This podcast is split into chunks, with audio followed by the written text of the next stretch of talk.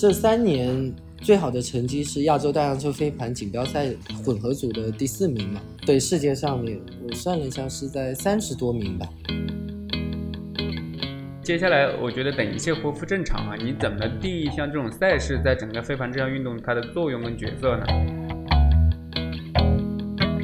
一两年前，它可能是一个挺有想象力的词，但现在所谓的生活方式好像太多太多了。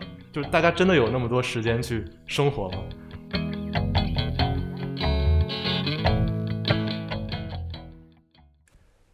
大家好，我是刘亦菲。上期节目我们聊了飞盘的历史文化源流，还有足球场相关的一些争议，得到了大家非常多的真诚反馈。于是我们准备了一期 bonus 节目，找来了中国最早一批飞盘玩家之一，来深入了解一下这个正在兴起的行业，它的发展和现状。同时，鹰眼时间也即将开启一档不定期更新的子栏目，不再只是由我和我的同事做输出，而是通过外部嘉宾的表达，带我们了解新的领域。今天是这个系列的第一期。本期的嘉宾薛志行是即将开始的全国飞盘联赛的运营方杭州飞盘文化的创始合伙人，也是全国最大的飞盘厂商易坤飞盘的联合创始人。同时，他还是亚洲大洋洲飞盘联合会的秘书长。作为赛事运营方、装备厂商、项目推广者。他和我们分享了很多有意思的想法：飞盘赛事是怎样运营的？中国飞盘在全世界是个什么水平？飞盘业内如何面对如今的乱象？以及这个行业该如何可持续地走下去？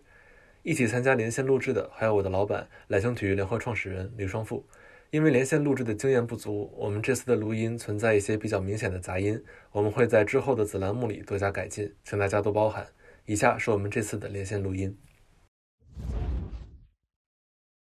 首先还是先问问问薛老师，现在最近这段时间主要在忙些什么？因为我知道现在报道飞盘的媒体特别多。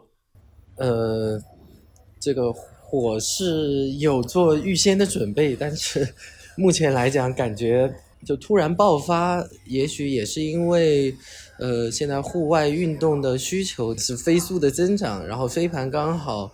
呃，能够满足现在年轻人对于户外一些轻运动以及加竞技的运动的需求，所以就这两年突然爆发。然后对于我们来讲，呃，我之前也总结了八个字，就是野蛮生长，行业乱象。所以我们也是在想，这未来是不是让这个运动更加规范、健康、可持续的发展？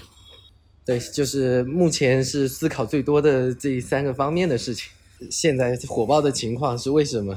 然后组织一些赛事活动以及未来的发展。对我们来说，今天是 Monday，这个对薛老师他们来说，几乎每天都是 Monday。对的，而且是忙碌的忙吧，Monday。重心上面会更多的是从整一个行业去思考。之前可能是一小部分的飞盘的爱好者，那到现在很多新的增量，也就是我们看怎样子。去做一些消费引领以及赛事活动，也就是这个体育最大的魅力还是赛事活动嘛，去做组织。那工作量来讲，最近我看我今天还刚刚截了一个屏，手机上面的我的睡眠量是三点三个小时四十多分钟，目前是这样的一个状态。然后最近也是因为那个文件就赛事啊各方面一些争议。还有这个产业，就各方面媒体和大众都关注了，所以来找到各方的就机构、个人都特别多，所以我们也在做相关的梳理工作。那刚才您也提到您说的这种飞盘乱象也好，或者一些比较有争议的地方吧。那对于在网上这些言论啊、争议，您自己是怎么看的呢？作为一个在这个行业十几年的人。哦，对，我觉得一个项目火了，它。伴随着就是争议来嘛，因为各种各样的人跟机构都会参与进来，所以首先是对这个行业也不是那么明白，但先扎进来嘛。呃，在我看来是，我会更加积极、更加乐观的看这个呃好的现象，而坏的现象其实火了它都会伴随而来。所以说像刚刚说的场地。那原原来就说十多年前吧，我们是过街老鼠一样，在哪儿打都是被人驱赶的，也就是说没有很多场地对社会开放的，或者我们的收入也不足以说去支付这么高昂的场地的费用。那现在这个运动发展之后，年轻人更加愿意去支付相应的呃场地服务费用去参与新的体育活动，那我觉得就很好。像之前在学校里面打飞盘都会被驱赶，很多学校只能在那个塑胶跑道上面去玩飞盘。那现在有了这样的争议，我觉得是要要给行业带来一些思考，就好像供给端是跟不上需求端了。那一个城市像我们杭州盘了一下，可能就只有二十多个场地能够用了。那杭州有一千两百万的人，那他的对于体育的需求肯定是是二十多个这样的场地承载不了的。然后再加上，嗯，在我看来，球场你只要付了费用，或者是说。它是要形成一个体育文化氛围，就好像足球、橄榄球、飞盘、曲棍球或其他的项目能够在这个场地上开展，我觉得更多项目体育氛围会更好啊。那也许我今天看到踢球的，我也想去尝试一下。我下一次我想打曲棍球，在我看来，就多功能，我觉得会更好，能形成这场地的利用利用率提高，再加上场地的运营方他有更多的收入渠道，再加上。场地的体育的氛围起来之后，那它的区域的能够辐射的运动人口就会更多。就这些是我在呃近期这些争议之后做的思考。其其实，在我看来，就是这个争议是未来肯定是在供给端解决之后，能够渐渐的和解。那我特别认可啊，就是包括我作为一个产业观察者，看到这些年整个体育行业，尤其涉及到场馆啊。这些运营参与的这个最大的一个困惑就是皮效问题。体育的皮效，你跟所有其他娱乐项目的比，一直都是最低的。那第一核心问题就是它这种场地面积过大以及单一项目的时间的利用率不足。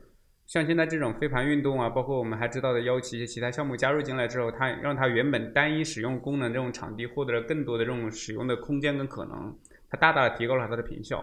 所以从这个角度来讲，这个事情还是挺好的一件事情的。那肖老师，其实我想补充两个维度啊。作为一个参与者，嗯，很多人会妖魔化一些飞盘这项运动，会但我在中国提到很多概念，会提到物极必反，甚至大热必死啊这种概念，倒不一定说飞盘会死啊，但是它我觉得都是正常的。它伴伴随这种争议，其实很多人甚至用到像飞飞盘员这种特别不雅的词汇啊，这种表达，实际作为一个飞盘参与者，我算新手啊，也就半年的时间，但我至少已经去过不下十个场合了。我真没见到我这些参与人群都是因为冲着什么小姐姐去啊，冲着是其他一些原因去加入了，就是被妖魔化了。更多人大家是享受这种，它是一种团结的运动啊，有更畅快的交流啊。然后它当然你说有适合拍照打卡，有这种更助于可能社交媒体去传播的这种功能啊。我觉得这是项目本身的特点。更多的外界这种质疑的声音，我觉得来自于可能根本就没有参与过这项运动的人。想当然的以为是就发表了见解，所以每次见到这种声音，我身边有朋友这么说的，我说你自己来体验来玩一次，你就会明白这项运动它真正的魅力为什么会吸引这么多人参与进来。其实对这个文化的争议，我觉得很多时候现在的年轻人跟就是像我，我我今年也三十六岁了，我说我第二次成年了，就是。的想法不一样了，他们更愿意在一些平台上面去表达自己的个性，表达自己去参加这些这项运动是很酷的。在我看来，就是这个是一个好的事情，因为我们把一项运动交给了年轻人，让他成为这项运动跟运动文化的传播者，那这个运动的传播力度就很大了。但是从外人看来，他可能就会觉得，特别是年轻靓丽的女生穿成。紧身衣或者是怎样子，那你就会污名化。我觉得这个是一个很不好的现象，以及有一点男性凝视。也就是说，你只要这样穿，我就认定你是这一类人，而不是说这些女生去参加飞盘活动，她穿的这么美，她本身是来参加运动的，而不是说像网上说的叫什么飞盘五分钟，拍照两小时。至少我接触到的所有的人都是很享受这个跑步的过程，他即使没接到盘都很开心。再往上面一讲，我觉得从我往回思考，从我从小到大，呃，跟异性接触上面来讲，就是性别教育或者说性别沟通是很缺失的，那也就造成了现在很多女生跟男生会处于对立面，特别是一个男女混合的竞技项目，大家就会觉得你是带着目的来的，或者是说是充满荷尔蒙的运动。但这个就是一个社交啊运动，我觉得是最好的交流。以互联网的思维，就是互联网的尽头是社交。其实对于体育来讲，体育的尽头也是社交。而且最最重要的一点，飞盘的这种对体力的要求、对身体素质的要求，其实一点都不低。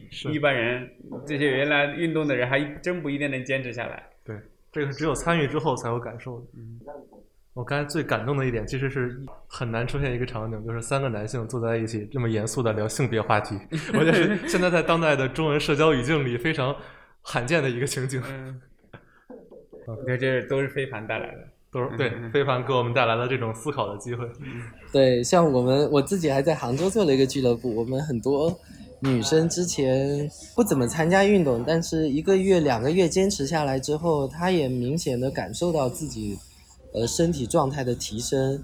同时，我们也自己不能说野心吧，我们有一个目标，就是说把很多应酬、饭局、酒局都变成运动局。我们不只是说飞盘，有时候会去骑行，有时候会去打球。那这样子之后，我觉得就也许能改变青年的一个商务或者社交的方式。对，其实谢老师，我很好奇，就是在十几年前，国内最早一批玩飞盘的人，当时的这个人群的画像或者说属性是怎么样的？呃，说到我玩飞盘，我是零五年开始接触飞盘，那时候觉得这个运动挺傻的，因为我没看到，也是像现在的状态一样，就没我没看到竞赛的魅力，就一群人在扔飞盘，跑来跑去的，没有体验嘛。后来是我同一个寝室的室友邀请我，他说上海有一个比赛，然后我们刚好暑假去那边打一场比赛，同时加入飞盘队训练。我就从我原先打橄榄球、打篮球的，后来我就去参加飞盘的训练了。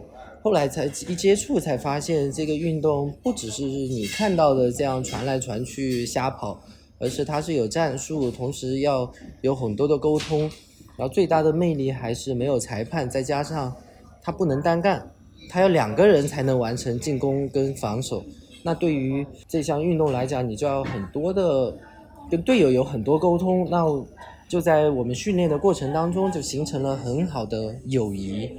为什么热爱或者投入到这个运动，也是因为我参加上海的比赛是零六年，呃，那时候我们是唯一一支全华全是中国的学生队去参加的上海的比赛，全是外国的，有菲律宾。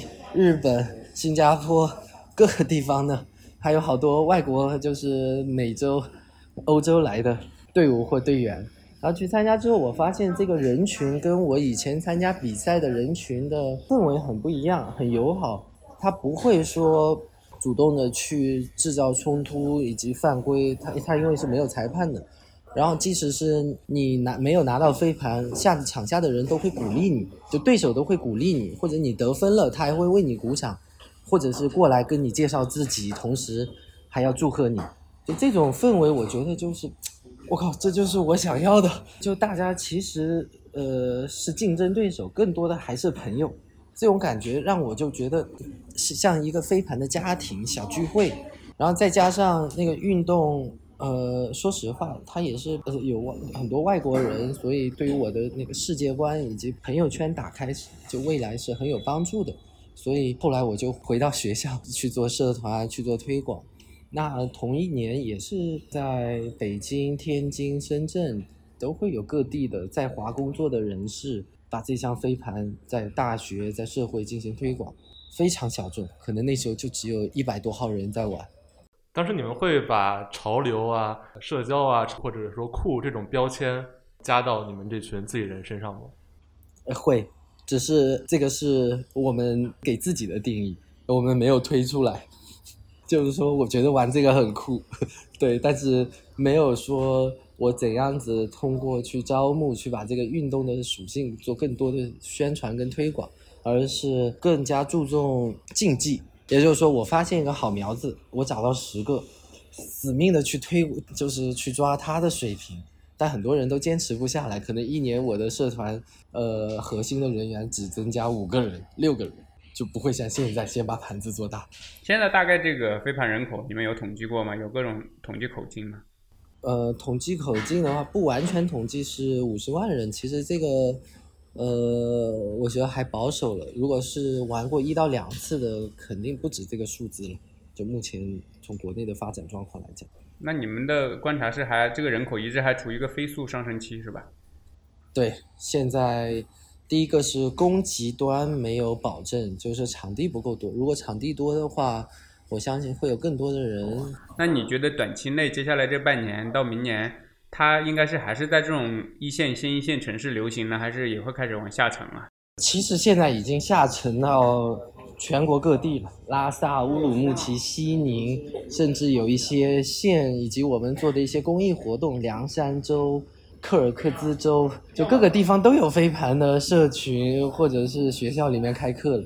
但是您您说的人群的话，我觉得热度总会有一个瓶颈期，或者说是高峰嘛，高峰过来那就冷却下来了。我我并不会觉得现在所有的人都会变成飞盘的忠实的爱好者或者参与者，而是会有更多不同的新兴的运动会兴起，然后。这些年轻人都会体验，我现在都已经发现有棍网球，然后有一些新的就都出现了，其实就是一种好的体验。那您觉得这个单就飞盘这项运动来说，你觉得它的这个顶点，你预计会在什么时候到来啊？在我看来，目目前已经是到一个很高峰了嘛。但是从场地的供给，从其他新的项目的慢慢的加进来，我觉得差不多，目前就已经是一个顶点了。但从人数来看，还差得远呢。这个这个量级，我一听到没觉得特别。对，足篮球至少这种常运动的人群还都是千万级，现在撑死的一个百万级，差别其实还是蛮大的。对对对，因为这个在我们看来是最大的人口，未来还是青少年，青少年才是呃一个人口增量的重点。像现今年飞盘进入了义务教育那个新课标，所以未来我们还会有更多进校园的活动。那青少年如果能够参与进来，那这个人群就会很大。从小他就开始接触飞盘运动，你让踢足球、打篮球或参与其他运动项目，突然转到飞盘，是一件比较难的事情。对进校园这个，其实就对应我自己之前比较担心的一个问题，就是它现在是一个潮流。但潮流就让人觉得会有过的那一天，就是我们在体育里可能很难找到跟它对应有这种经历的项目，但是你放到体育之外，有很多文化现象，就是流行一时的东西，很快就过去了。嗯但是飞盘这个东西，你怎么让它不是一个潮流？我觉得这是呃之后要做的很多事儿，都是要解决这个问题。呃，然后我特别想问的一点就是。前几年以飞盘为代表的，像飞盘、露营，还有很多这种新兴的运动，都会标榜一个词儿叫生活方式。有啊，对，有吧？我个人感觉啊，一两年前它可能是一个挺有想象力的词，但现在所谓的生活方式好像太多太多了。就是大家真的有那么多时间去生活吗？这个很很很好的问题。对，这个其实回想我们那时候是零七年。去参加上海，现在那个网网站没了。以前我们就写了一个飞盘，不仅仅是一个比赛，而是 lifestyle。我们那时候还写了这样一句话的，那个海报照片都在里面。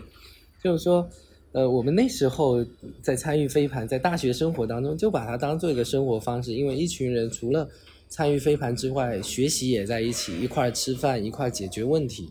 然后到现在来讲。我更希望是说，把竞技跟健身两块，你把它拆分开来。其实健身更多的还是一种生活方式，也就是说，今天我刚好有一个时间段是空着的，我去健一下身，你可以是以飞盘的，可以是以其他的方式。那生活方式就是一个自己对于生活的一种表达。我穿什么，我玩什么，我出片跟大家交流，就这种。近两年因为这个条件不允许，所以我们竞技都没做。像一八年、一九年，其实是中国飞盘的一个 竞赛的高峰。我们 后来就是因为疫情，赛事举办不了了。但是也是也可能是因为疫情对于户外运动的需求，所以飞盘又回到了大众的视野当中。那你接下来，我觉得等一切恢复正常啊，你怎么定义像这种赛事在整个飞盘这项运动它的作用跟角色呢？呃，首先我觉得有一项赛事，它赛事的举办能够把目前的争议以及大众对于飞盘的最初的印象都能打破，这个很重要。然后第二个是水平的提升，也就是说现在有这么多社群，其实很多都没有参加过正规的赛事，没有体验过这项运动真正的魅力在哪里。那如果说我们有高水平的赛事，他去参加了，那他会有目标去提升，分成有生活方式的锻炼的，有竞赛的，现在已经有很多社群都有高水平组，有双引号的娱乐组，也有新手组，它都分层了。那这样的话就是一个很好的发展的模式。那很多人他就是来体验的，他可以变成飞盘的爱好者，变成飞盘的观众，未来就可以看高水平的比赛。那参与者角度来讲，有高竞技的比赛之后，那他就有目标。未来我们还有世界运动会，有世界锦标赛，有洲际的比赛，甚至是说有奥运会的项目。那这个是参与这项运动的运动员。的最高的目标跟梦想，那也就是我们办比赛的意义。同时，呃，像进校园以及青少年的这些活动跟赛事，未来做好布局的话，这个需求是很旺的。我知道，因为我参加这些飞盘局里面，我看到有些人已经在都告诉我，他这是没试训啊。其实也有一些相对职业化的俱乐部在运作了，对吧？对对对，其实国内对竞技的需求还是很旺的，就飞盘。因为过去的十多年、二十年吧，呃，都是每年全国各地有各种各样的竞技的比赛，虽然都是民间的，但是竞技水平都很高。像上海、北京，每年一年一度的比赛。都会有超过五百名飞盘爱好者参加，就有二十多个队伍，全国各地的。听你这么一介绍啊，好像这些职业俱乐部跟传统的篮球、足球相比，最大的不同就是他们可能都不像原来那种挂靠在体制内啊、体育局啊什么有这种身份出来的，好像更多都是从草根出身，是吧？那跟这些传统的俱乐部相比，还有什么一些特点，你能跟我们分享一下吗？嗯，高度自治。我们我们想的是社会力量办体育，所以它的社会。和社会化自主性很强的俱乐部，有很多队伍他自己组建联赛去打训练，同时这个人群本身，呃也很愿意投入。像我们所有的参加所有的比赛都是自费的，就从上海去北京打一场比赛，可能要花费两三千块钱，全部自掏腰包去参加。然后再加上这项运动人群很愿意新的人进来，也就是说很开放、很包容。就像你今天如果说要参加一场飞盘的活动，我跟你认识，你要在昆明，比如说在昆明参加活动，我马上把昆明的朋友介绍给你，然后你就可以去参加当地的活动了。然后他也很愿意教你，你是新手也很愿意教你，介绍他的社群的小伙伴给你认识，然后参与进来。就这些是我觉得是一个很好的社会力量办体育的典范吧。像我们也出自民间 草根。就是做这些事情，再加上比赛，上海这个比赛是从九九年开始的，全部是民间自己运营的，连国际的就国海外的那些队伍来，也都是民间这样运营，把这个赛事举办下来，到今年已经二十三届了。然后这些职业运动员是不，我倒不能叫职业，这些专业的专业点的飞盘运动员，他们是不是大部分还有自己平时都有工作啊？都有工作，自己花时间去训练。然后，呃，自己掏钱去参加比赛，都是爱好。像我们同一批玩的，玩玩出来的，零五零六年玩的，现在还在玩，已经玩了十七八年了，还没还一直坚持着。嗯，就你接触的这些运动员里面，相对专业一点的，有哪些的职业让你印象深刻的吗？就是平时你想象他这种职业应该不太可能做这个飞专业运动员的，但是他在飞盘这个项目上实现了。哦，可多了。这个我都可以讲好多好多。从国内玩，国内的话，我印象最深的是一个女生，她原先是在深圳的一个工厂里面做那个组装工的，然后她因为意外，她自己也有很想改变自己的生活现状，然后去学英语，同时通过学英语参加了一个飞盘的社群，然后通过朋友的介绍或者是朋友的鼓励。后来她自学编程，成为了谷歌的工程师，就很励志。玩飞盘的一个呃玩家，还有就是像刚开始玩飞盘的一群人，我觉得就很有特点。有体院的学生，他虽然说毕业后是参与到像体育老师或者是健身教练，但他一直没有断掉飞盘的梦想，一直在练。像现在他成为正式的国家队队员，也是一个很好的交代。就对于他们在华的工作人士，那就更多了。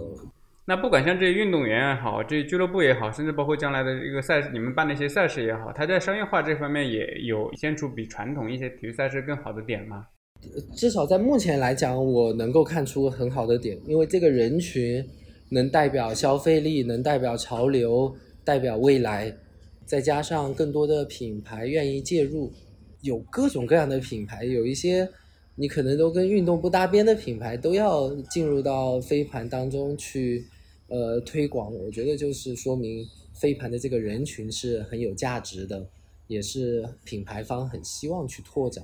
信用卡，然后各大的那个新能源的汽车品牌，各种各样的新的那些饮料啊，快消，然后一些新国潮吧，像他们一些年轻人喜欢的这个那个无聊猿，是 在做成快闪活动，同时也把飞盘更加专业的视频做了展示。OK，那就是关于飞盘这个赛事的发展上，我一直在找一个参考对象。不知道您对电竞关注的多不多？就我一直觉得飞盘现在赛事的早期发展跟电竞原来是有点像的。电竞是先有游戏，之后自发的开始有一些这种联赛，最后反而当联赛火了之后，这个游戏能够长青下来。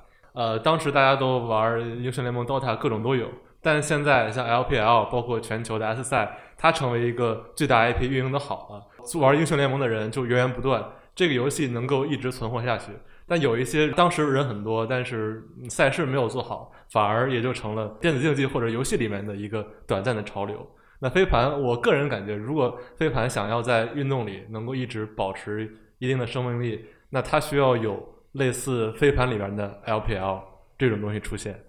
是非常赞同。我是一个电竞的重度用户，我只是现在没时间玩。我玩了很多很多游戏，对我还参加过比赛。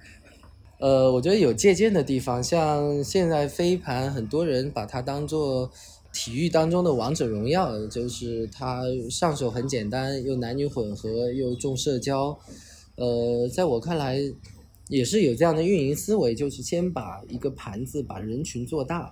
然后再把它细分，我把水平高的、有竞赛需求的这一部分人再呃筛选出来，再去以赛事、以联赛以及有一个晋升的通道，让他去参加，有更多的商业进来，让这些参与到高水平的参人是有生活保障的，而不是用爱发电的。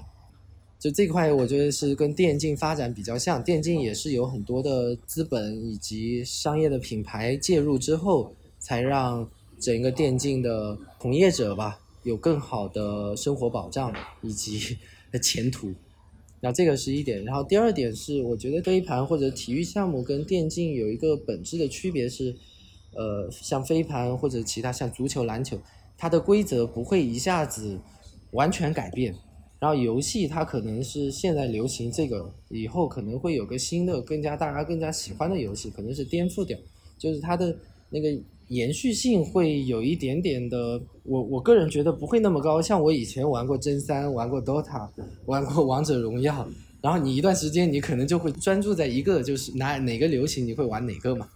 但运动的话，我觉得就是它的规则不会变化那么大的情况下面，它留存的人群相对会稳定一点，就不会是大起大落的。然后这个是呃有点不一样的地方，就我们做探讨。还有借鉴，我觉得还是运营思维，就刚刚说的电竞也好，或者是一些呃社群，就你说互联网运营，嫁接到体育就很好啊。有有运营思维之后，把这个运动整一个跨圈破界就打开了，就格局打开了。那去年我我做了一个活动，叫 TX 淮海飞盘跟风局，就合作做的。我们都不敢说自己引领这个风潮，我们是跟风的，就跟各种潮流年轻一块儿去玩飞盘。我们找了很多 KOL，同时也是让各大的潮流媒体做了一次呃全方位的宣传，也就彻底把这个潮流的火给点燃了嘛。关注之后，那接下来就是运营了嘛，怎样子让这些人留存到或者找到各个社群去做。至少在去年的时候说，最受年轻人喜欢的，如果电子竞技算运动的话，那毫无疑问可能是电子竞技。飞盘有可能想在接下来达到这样的效果。呃，肯定我我们希望是这样子，但从商业化角度来讲，首先。线下跟线上会有很大的区别。线下首先它受场地、受各方面的因素吧。你像线上，我它的运营的压力是在服务器，而不是在人 在场地，这个是一点。然后第二点是体育这个还是你如果说到最后还是要竞技嘛。那现在线下很多时候比赛都没法办的情况下面，就很难去商业化。像二零二零年，我们有很多赞助商。都没有激活权益，对，因为这个东西更大的商业成就肯定需要有明星、有成绩才出来。去年的 EDG 之类的，那飞盘这边特别好奇，飞盘中国的实力或者说国家队的实力是一个什么样的档次？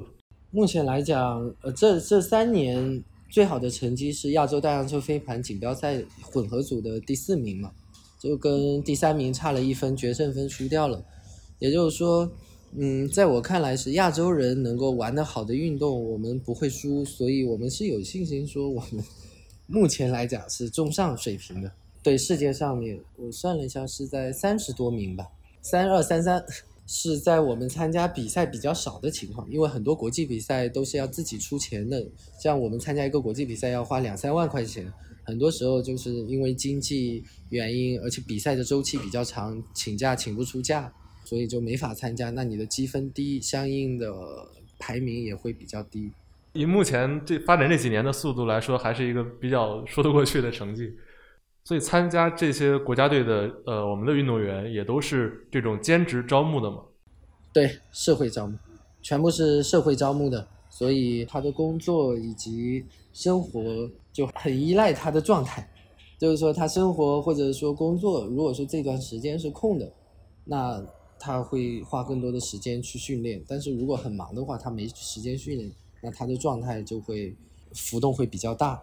然后我们一九年是找到了赞助商，所以解决了一部分的集训训练费用和参赛费用，所以他的成绩或者说呃生活方面、经济方面有保障，然后成绩也会上。那像这支国家队，它因为有挂着中国的名义嘛，它是挂在总局像社体中心下面指导的，是吧？只是经费你们可能要去自筹啊什么的。对对对，经费自自筹，因为那时候还没像现在这个项目那么火，再加上我们也是刚刚跟呃总局社体中心建立联系，呃，就马上有两个比赛，一个是世界青年锦标赛，跟上海亚洲大洋洲飞盘锦标赛，两个赛事很快，大概只有三四个月，我们就把这个。提报上去，然后审批，那从总局的经费拨下来也会相对会时间比较紧，然后我们就社会化这样子先去做。哎，那世界其他国家的飞盘运动员也会是像中国这种情况吗？更多的是高度自治吗？还是他们会有一些可能职业有利的职业组织？嗯，尤其像美国这种地方，大部分是自治的，我了解到的情况，但是有一些像日本、美国。呃，加拿大这几个国家，他们是有一定的经费。像日本，它专门有个俱乐部，都是职业化的，有企业的赞助，然后常年就在那边训练。然后美国的话，会有一定的金额的补助，但大部分还是自己掏钱去。就参加世界运动会也是这样，很多还那个众筹的。就一分享一个小故事，就是。那个墨西哥去参加一二年的世锦赛众筹，后来去买便宜的机票，还被骗子骗了。后来众筹筹去参加的，跟我们住一个酒店的。因为因为玩这个飞盘的人群，呃，在世界范围内也都是相对收入比较高的，所以大家也愿意付这个钱。那呃，很多就自己请教练，或者是自己付费给教练来带队伍。哎，徐老师，那问题来了啊！像我这种，嗯，刚入局的没多久，现在想往职业方面发展，我一年大概要准备多少钱呢？在这个教练上面的投入啊，包括去参加这种赛事的话，就一切正常的话，一切正常，呃，像国外我们先不谈，就国内的话，你如果说要一周保持三到五次的训练，那你的训练的场地的费用、教练费用，我国内很难去界定。像我们公司，那你最好的教练两千块一个小时嘛，甚至更高。然后还有就是你去打比赛，那每一场比赛，全国各地的比赛，每一场大概两到三千块钱至少。那你一年参加十场比赛，好了，两到三万。那再加上平时的训练，我预计也要，呃，三到五万之间吧，就看场地各方面的情况。那你每一个十万块钱，呃，下不去。还有参加国际比赛，那就更贵了。现在直实是去不了国外，参加国际比赛一场是一到三万之间吧，就看你个比赛的规模跟那个远近。你如果很远，像在美国或者欧洲的话，机票就很贵。好，朋友们，先把砖搬好啊，然后我们筹集路费。对，那这么听下来，你觉得将来飞盘联赛可能推广的更多之后，呃，距离像日本或者美国那样出现职业飞盘队或者职业选手能靠飞盘养活自己的，离实现这个目标会有很远的距离吗？我觉得不会。照现在的热度以及未来，我相信这个运动进奥运的前景是很光明的。也就是说。一旦你有世界运动会、有全国联赛、世界锦标赛，再到最高的竞技舞台奥运会，那这个商业也好、政府也好，投入的力度就会很大。再加上目前已经有迹象了，美国 AUD 啊有一个中国的在美留学大学生已经加进去了，所以他已经签了一个机构，未来会有商业代言以及。部分的参赛的补助跟收入，相当于是美国最高水平的飞盘联赛，现在有一个中国籍的运动员。对对对，就大陆籍的，因为之前还有咱们宝岛台湾。前提它火的话得有转播吧，像当年的 NBA 一样。是转播或者是一些集锦嘛？那国内至少国内现在关注度起来之后，那联赛就全国的赛做起来，那关注度大了。会慢慢的关注到大洋彼岸，那转播可能就会弹起来了。那国内对跟 NBA 一样，我们也要借鉴一下 NBA 在中国的推广。薛老师野心挺挺大的，没有小众，我们还是比较这个识时务的。小众运动未来在我看来，未来还是会小众，只是说比现在的人群会更稍微大一点。其实我今天啊，我还有一个很好奇的点，其实我们今天聊了很多偏。竞技观赏性的，就是赛事，在我的理解，其实主要两大类嘛。以这种，一个是就是观赏，就是竞技性强的，就是更多看。我看现在有些飞盘比赛也在通过视频号在做一些直播了，包括我们自己偶尔也会看一看。那其实这种核心项目的另外一点就是参与嘛，就是你要去玩儿。在玩的里面，其实这对对像咱们这样的公司来说，也是这个它的这进阶是什么？就是在里面有没有会将来会不会有些考级呀？或者说它慢慢怎么？就你把它理解为健身产品为主。那这方面你们有设计吗？非常好的问题，这个就是我们在跟总局设计中心，呃，沟通，未来会发布运动员、裁判员或者团队飞盘里面叫观察员嘛，然后教练员的等级标准的认证，以及整一个体系，还有赛事的体系，以及呃俱乐部或者是说这些社群嘛，也是有一个行业的规范。或者在形成一个共识，运动员我们会有考级，像业余等级的话，一到九级我们都会去做，然后会会比赛也会分级，只要甲级、乙级或者丙级，就按照年龄、按照水平、按照积分，就这样做一个划分。不然的话，都都聚集到一起打，就会造成一个水平很高的队伍跟新手队伍打。对，你要发展一个商业联赛，肯定要把最好的队伍放在一块儿，才有关注度。嗯，是。其实刚才呃，您说到的那几个级别里，我听到最有意思的是有裁判的级别，对吧？在我们平时了解，其实飞盘的一个精神就是没有裁判，要自己解决纠纷嘛。但是呃，像您过去办比赛，包括参加全世界比赛的经验，那飞盘真正到做成竞技赛事的时候，是不是裁判依然是非常重要的？嗯，目前来讲，美国的联赛是设裁判的，但是世界飞盘联合会就是分管这个。飞盘项目的国际体育组织，它是不设裁判，叫观察员，叫那个 game advisor。也就是说，在场上双方运动员争执不下的时候，这个观察员会介入，然后告诉他们刚刚发生的情景，然后让这双方的运动员 去做评判。也就是说，会有这样的一个角色，你在各大比赛或者官方的比赛当中会看看到穿绿色衣服，就特别鲜艳衣服在场边跑的，还是有这样的角色的。虽然不是裁判，但是要保证比赛顺畅以及双方没有很大的冲突的情况下面，就要有这样的角色介入到里面。而且，呃，延展一下，在国内，呃，为什么说我说野蛮生长，乱象丛生？很多时候，各类新的社群对于就那些参与的人，对于规则、对于飞盘精神以及没有裁判怎样子去处理的情况都没有经验，所以说未来我们还是希望有这样的观察员扮演着更重要的引导的角色，让参赛者有处理这些争议的。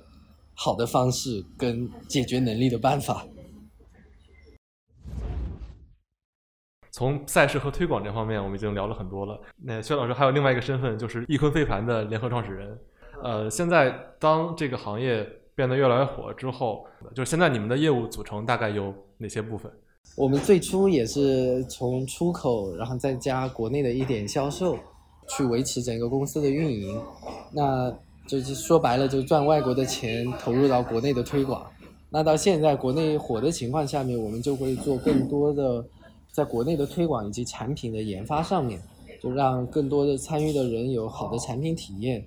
啊像现在我们有很多周边的产品，手套、配各各类的配件、衣服、服装，就全全产业链嘛，呃去做。然后那今年的成长也是能看得到，就很快。前几个月。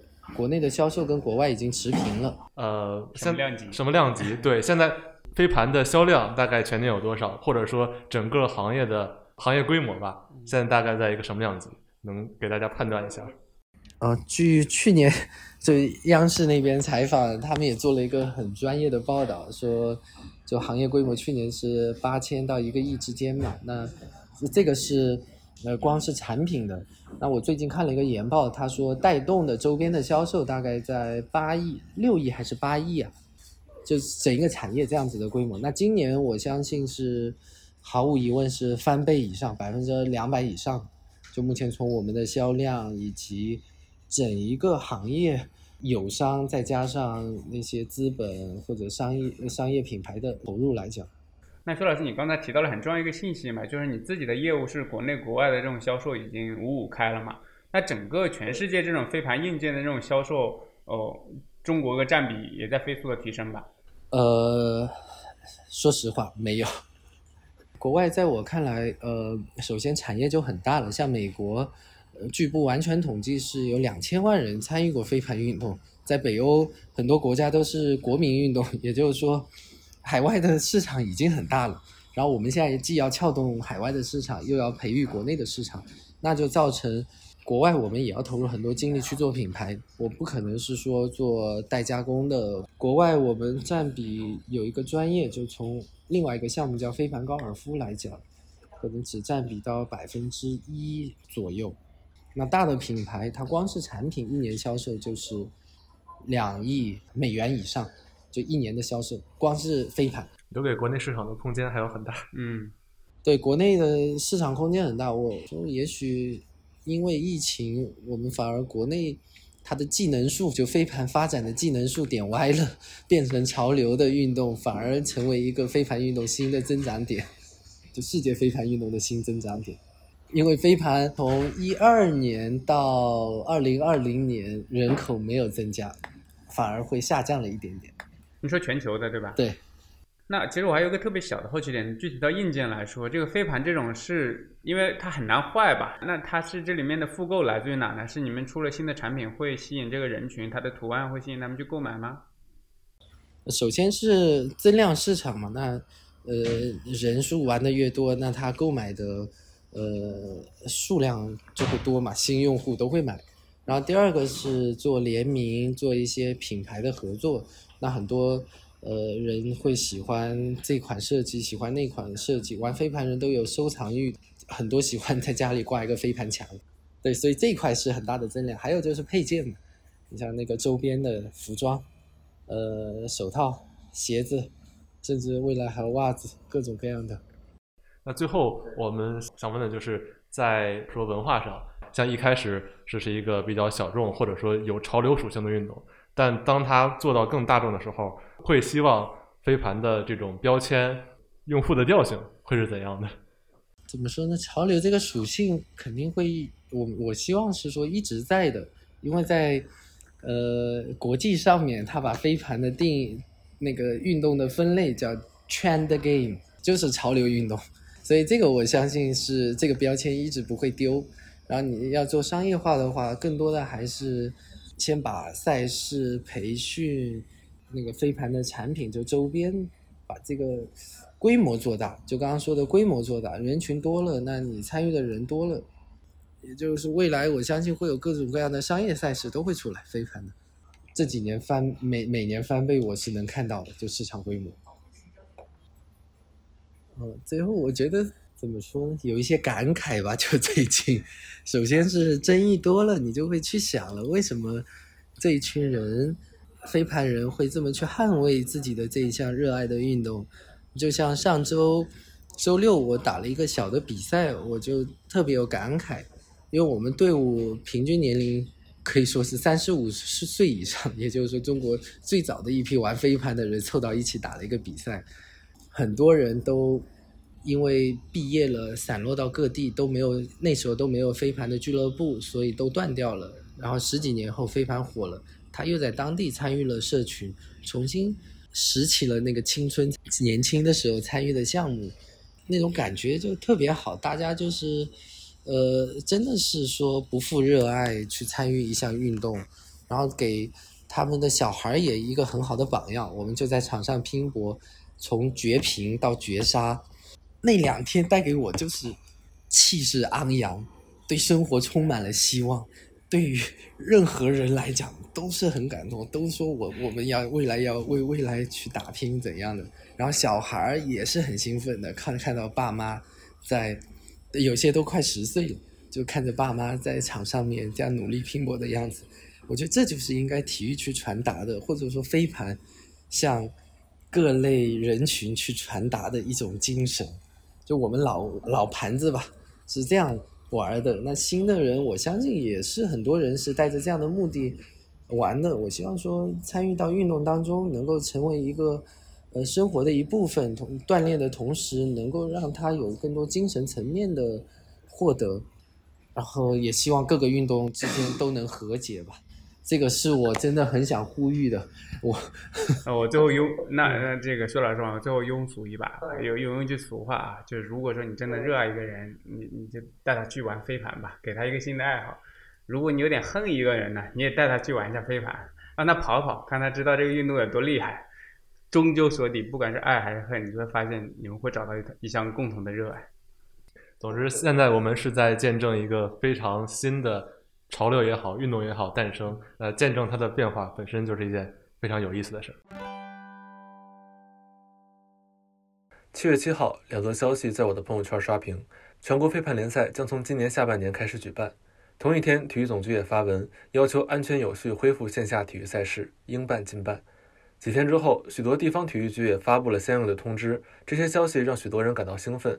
但如果你仔细看这些通知，会发现其中依然有耐人寻味的十八个小字：谁审批谁负责，谁主办谁负责，谁主管谁负责。飞盘赛事被当作解决争议、让项目可持续发展的一把钥匙，但是这把钥匙究竟什么时候能用上，可能还不好说。感谢收听本期鹰眼时间，欢迎在评论区留言，给出你的看法。如果喜欢我们的节目，也欢迎在苹果播客给我们五星好评。我们下期再见。